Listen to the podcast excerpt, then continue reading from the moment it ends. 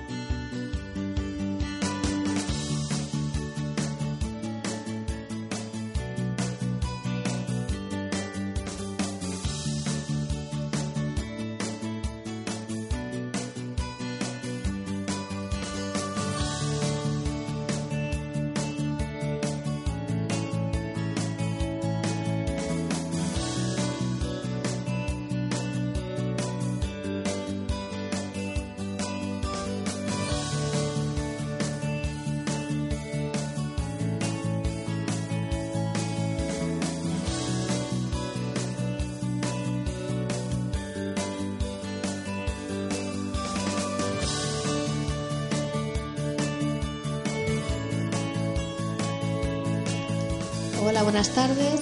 Somos Leticia y Alicia y esto es Vamos Hablando. Un programa en el que hablamos un poquito de todo, de filosofía, crecimiento personal, motivación, eh, no sé, de todo. De todo un poco. Y ¿Dónde podéis encontrarnos? Somos dos madrileñas que estamos en Madrid, en diferentes cafeterías. Hoy estamos en...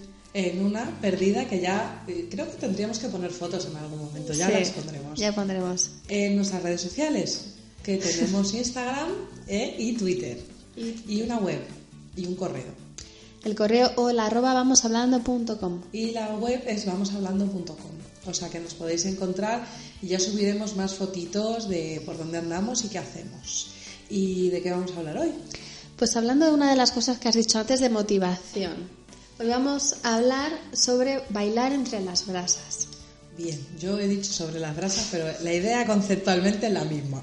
Bueno, tú has dicho muchas cosas, luego pondremos las tomas falsas. Para que os echéis unas risas, que está muy bien. Es, de- es el hidromiel, Es el hidromiel. está claro. ¿Y, ¿Y qué es bailar entre las brasas? Pues ¿sabes qué pasa? Que yo hace muchos años, bueno, no, no me acuerdo, hace varios años, empecé Sí. a seguir una página, luego la pondré en, la, en el artículo del blog. Sí, Eh, era noseasimbécil.com. me encanta el nombre. Me encanta el nombre. No sé cómo, no sé cómo llega a esta página, pero bueno, era un chico joven que, que, bueno, que te hablaba de trucos, yo qué sé, para ser más productivo, cómo leer más rápido, eh, cómo, no sé, se separaba un poco de la tónica general de la gente y era cómo conseguir más con menos. Me parece que él, no sé si me lo estoy inventando, pero creo que no. Me parece que él empezó eh, haciendo cursos a, a gente para aprender a ligar. Porque sí, entonces siempre era como cómo conseguir eh, el máximo potencial. Pero a partir del mínimo. Sí. No sé si a partir del mínimo o, o a partir del qué. Lo comento por un vídeo que luego voy a poner, un vídeo suyo que luego voy a poner en, en la web. Sí, Pero siempre, no sé, eran como, a mí, por ejemplo, lo de leer más rápido me llamó mucho la atención porque yo leía, siempre había dicho que leía muy despacio. yo leo despacio, o sea, me pasa como a ti. Sí. Entonces, lo de aprender a ligar me llamó mucho la atención porque él la- se había dado cuenta de una serie de trucos y, y- y, bueno, los había puesto en práctica, le funcionaban y se había puesto a, a dar clases. Digo, toma ya. Entonces, durante varios años, bueno, yo empecé a seguir otra serie de blogs y a este chico le perdí de vista, ¿vale? Sí, Entonces, en un momento dado, yo debía de estar suscrita a su boletín y hace poco tiempo me empezaron a llegar una serie de vídeos porque él había, como que había vuelto, ahora está, tiene su canal de YouTube, se llama Víctor Blázquez, ¿vale? Mm. Y ahora hace vídeos de motivación. Y dije, bueno, voy a ver qué tal va. Y el que vi es que me, me gustó mucho, porque una frase que me llamó mucho la atención era esta, que no había que evitar el dolor, sino que había que bailar entre las brasas. Yo tengo que decir que me lo he enseñado antes y me ha gustado Sí, bastante. sí. Bueno, estamos en acuerdo y desacuerdo con varios con varias cositas, pero en general sí que me ha gustado y no le conocía. Sí. Eh, es, yo creo que no es muy conocido este ¿No? chico, no. Te habla de acerca del compromiso, cómo Mm. nuestro compromiso tiene que estar separado de nuestros sentimientos. Sí. Y nosotros muchas veces nos marcamos objetivos, metas, pero los días que estamos de bajón es como que ese día tenemos vía libre para no trabajar en nuestro objetivo. Sí, como, como me encuentro mal, tengo justificación. O la excusa. No, es que hoy me encuentro mal. Sí. ¿Sabes? Que, bueno, esto es, es que somos chicas, ¿no? Pero el tema de la, de la visita una vez al mes, que las chicas nos encontramos un poco más así, es como, no, esta semana estoy así y no. Y los chicos tienen otras cosas, te quiero decir, y tampoco. Entonces, sí que es verdad el tema este que él ponía el ejemplo, corrígeme si me equivoco, de que al final tú estás comprometido en el sentido de que tú todas las mañanas te levantas y vas a trabajar. Sí, que nadie, un día que está depre, no va a trabajar, porque si no te despiden. Claro. Y que para y, tus por ejemplo, no. claro, por ejemplo, dice, el actor esté infeliz o esté contento, tiene que subir al escenario y actuar. El deportista esté feliz o, o esté, o sea, esté contento o esté infeliz, tiene que eh, entrenar. Sí, ir a competir y todas estas cosas. Si quieres conseguir algo. Claro, porque ¿qué pasa? Que si un día tú no haces algo, el cerebro se acostumbra, se acostumbra. Y al final, si no le apetece entrenar, dice, tía, pues siéntete mal, que si te sientes mal, no pasa nada porque no entrenes hoy. Claro, tienes la justificación. Sí, por eso muchas veces cuando hablábamos acerca de la pereza o de ese momento tan importante en el que te suena el despertador porque has quedado para correr o que está empezando a chispear y tú ibas a salir al gimnasio, o sea, como ese segundo le hagas caso a tu cerebro, estás perdido, porque tu cerebro quiere que te quedes en casa. Hombre, por supuesto. O sea, además yo creo que esto está, el, o sea, el tema está súper bien por el tema del compromiso. Porque el compromiso contigo, o sea, si te comprometes con alguien, aunque, le, aunque puedes variar, ¿sabes? Y decir no voy, pero ya te crea un ¿sabes? malestar. Un malestar, un me tengo que inventar algo. Sí, o- porque es más fácil, yo creo, para la ma- mayoría de la gente es más fácil quedar mal con uno mismo que quedar mal con otra Claro. persona. Entonces el compromiso con uno mismo, que al final es lo que te lleva al éxito, es lo que, ¿sabes? En realidad, ¿cuánto compromiso tienes con tus sueños? ¿Sabes? Sí. O sea, al final no te comprometes con lo que tú quieres. Sí, es como hablamos en un episodio, ¿cuánto estás dispuesto a dar? ¿Cuánto cuestan tus sueños? Sí, sí. Porque es que en realidad, o sea, quieres la meta, Hmm. pero la meta hay que hacer cosas. Claro, este chico hablaba, por ejemplo, de los opositores, que estás trabajando muchos, muchos días por un, o sea, por al final por algo que vas a conseguir en un solo día, en un examen. Y no te puedes permitir bajar la guardia. Él hablaba de sufrir. Es- nosotras con el sufrimiento estamos ahí un poco, no nos gusta el término. Es- Sí, Porque a mí, o sea, quiero decir, yo el sufrimiento no lo veo como un sufrimiento, o sea, lo veo como un, bueno, estás haciendo cosas para una meta, si te vas a estar muriendo, quiero decir, porque sufrir, ¿hasta qué punto? Quiero decir... eh, lo puedes pasar mal, sí. Sí, pero sufrir de, de- de porque quiero decir, luego consigues el, llegas al objetivo y ese sufrimiento tiene que ser relativo, porque si no el día que llegues al objetivo va a ser nada. Claro, vas a decir, ¿me, me ha merecido la pena tanto sufrimiento?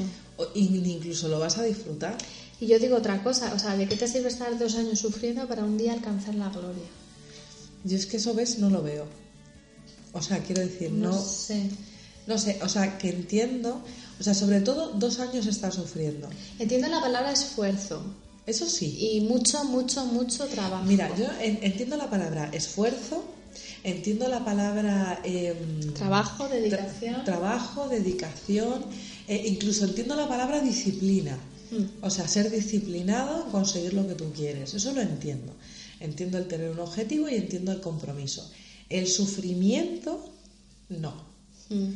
O sea, entiendo que a lo mejor el ser disciplinado o el que te apetezca ir a un sitio y no- lo que no entiendo es que hay gente que acaba tomando pastillas y, y, ¿sabes? Y muy mal. Porque el día que llegues a conseguir lo que quieras, seas un opositor o seas una un maratoniano que quiera acabar la maratón, no va a ser un gran día. Y entonces, ¿para qué todo lo demás? Claro, tienes que haber disfrutado en el camino. El camino es muy importante. O sea, porque claro, este chico a lo mejor se centraba mucho en la meta, pero el camino es muy importante y te, te- te lo tienes que pasar bien en el camino. Sí. Si no, yo creo que como se alargue mucho el camino, y estés sufriendo, vas a decir, pero de verdad merece la pena esto, porque imagínate que sea algo que te lo juegas todo en un día, imagínate que ese día te sale mal y dices, he estado tres años sufriendo y encima me lo, no lo he conseguido. para nada. Mira, yo me acuerdo de una entrevista que le hicieron a Isabel Allende, que le preguntaron por el tema de los libros. Y, yo me acuerdo que, además, creo que es la que le hace Risto, que vino al, al sofá. Y, entonces, que ella decía que la de Come, Reza y Ama dio, o sea, cuando van a las presentaciones de los libros, mm. dio una charla de, de, que cómo, lo de los libros, de que cómo, cómo llevaba lo de escribir libros, porque claro, escribir libros tienes que estar escribiendo durante todo un tiempo hasta que finalizas y publicas el libro. Si es que llegas al final. Si es que lo publicas, si es que, bueno, bueno, en fin, escribiendo, ya decía, hay que disfrutar del proceso, no del libro terminado. Sí. Porque es que, eh, como no disfrutes del proceso, el esfuerzo, el sacrificio, no es sufrimiento. Sí, mira, me estoy acordando de un ejemplo. Mm. Por ejemplo, yo sigo varios blogs sobre independencia financiera, ¿vale? Es un tema que me gusta. Pues hay uno en particular que yo oí hablar de él hace un tiempo, se llama en inglés, bueno, en inglés Early Retirement Extreme, ¿vale? Es como algo así como retiro temprano y extremo. Sí. Y este hombre, o sea, busca la independencia financiera, pero desde el ahorro extremo cada día. Pues en el caso de este blog, yo no sé si este hombre ya ha conseguido la independencia financiera o está en camino, ¿vale? Pero esta filosofía de vida de sufrir relativamente ahora, ahorrando cada céntimo para conseguir lo antes posible la independencia financiera, es una manera de pensar que no es compartida por, por mucha gente que conozco, por, por muchos blogs, porque la gente te dice que al final la vida son dos días y hay que disfrutar del camino. Como tú estés sufriendo 5 o 10 años para conseguir algo, puede ser que, que, te mueras antes de que lleguen los 10 años. Entonces es muy importante disfrutar del camino. Sí, yo estoy totalmente de acuerdo, pero es que además yo creo que en el sufrimiento pierdes la meta. Quiero decir que cuando, o sea, en un momento del sufrimiento, hmm. como sufras, o sea, de esto de sufrir, te Va a llegar un momento que te dé igual. O sea, que digas, ¿sabes qué te digo? Que es que me da igual conseguir esto o llegar aquí. O sea, me va a dar igual. Y ahí es cuando pierdes la meta. Ahí cuando, es cuando dejas el sueño. Ahí es cuando lo dejas todo. Que, que si lo piensas en modo emprendedor, dices el aprendimiento. O sea, ahí es el aprender. Es el aprendizaje. El aprendizaje. Pero en el sufrimiento pierdes esa. O sea, lo, vas perdiendo. O sea, porque en realidad el ser humano es, es una persona, o sea, tú eres social. Te gusta juntarte con la gente, te gustan las cañitas, eh, a mí, o sea, y nos gusta salir, nos gusta hacer actividades. Pero aunque fuera en tu casa, ¿vale? A la gente le gusta hacer cosas. O sea, te gusta hacer esto y te gusta hacer aquello.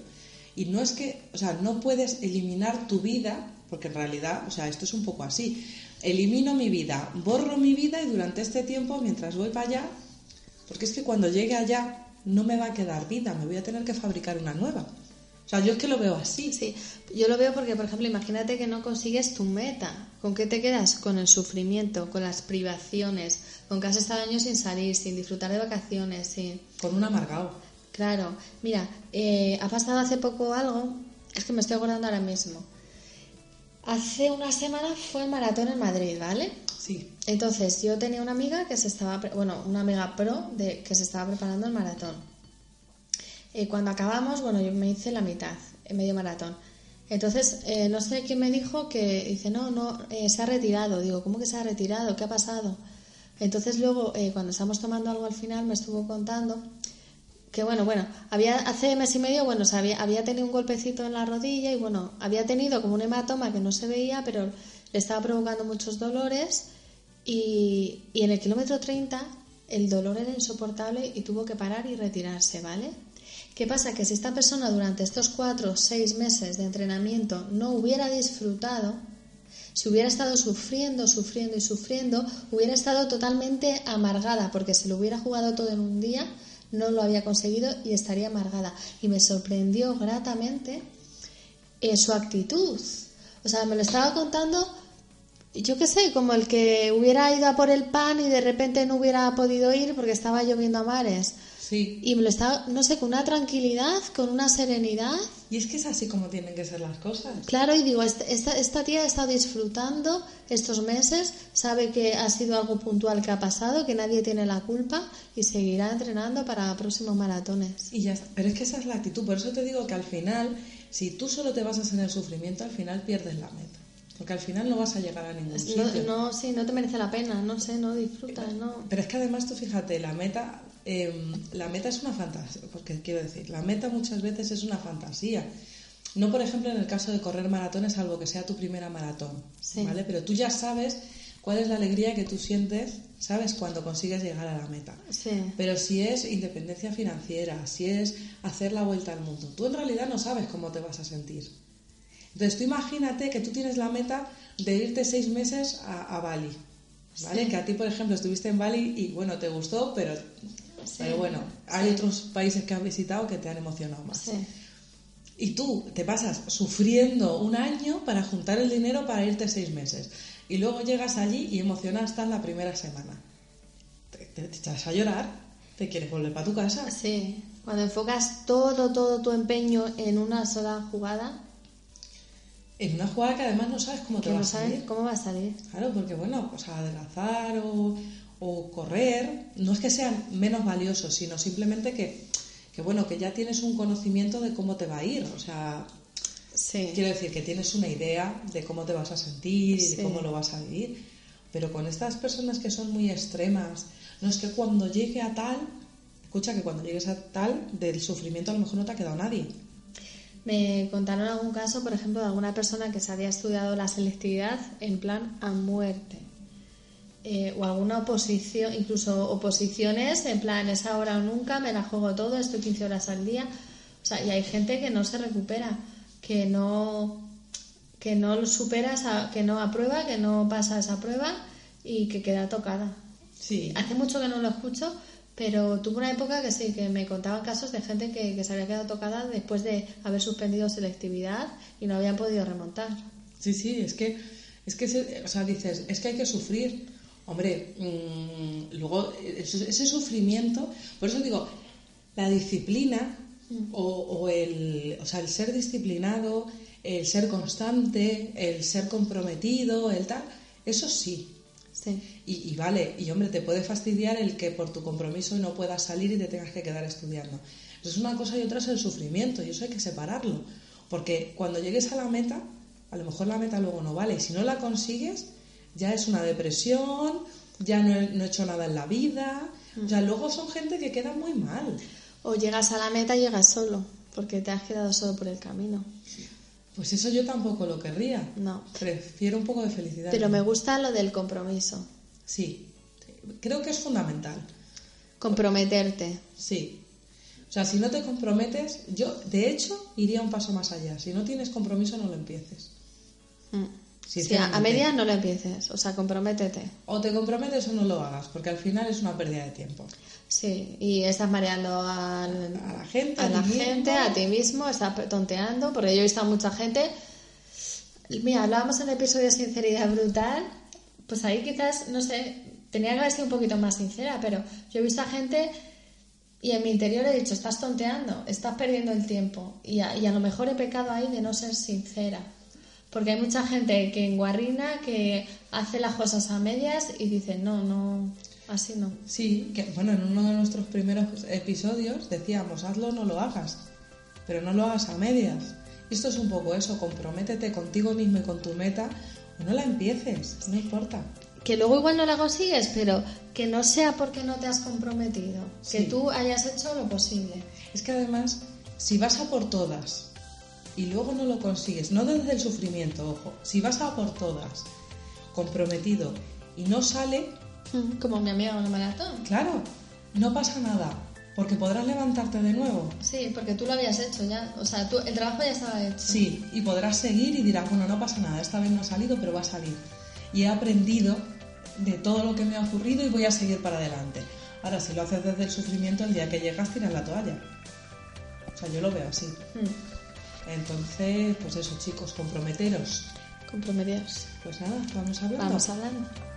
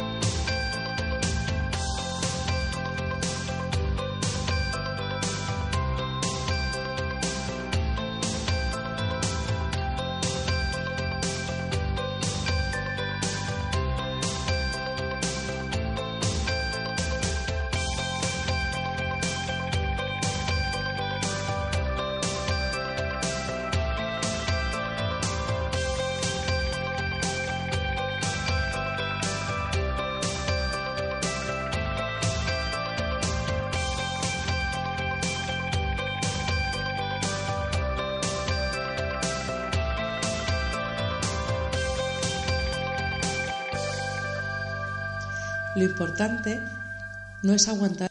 Lo importante no es evitar el dolor, sino aprender a vivir entre las brasas. Lo importante no es evitar el dolor, sino aprender... Eh, espera, perdón.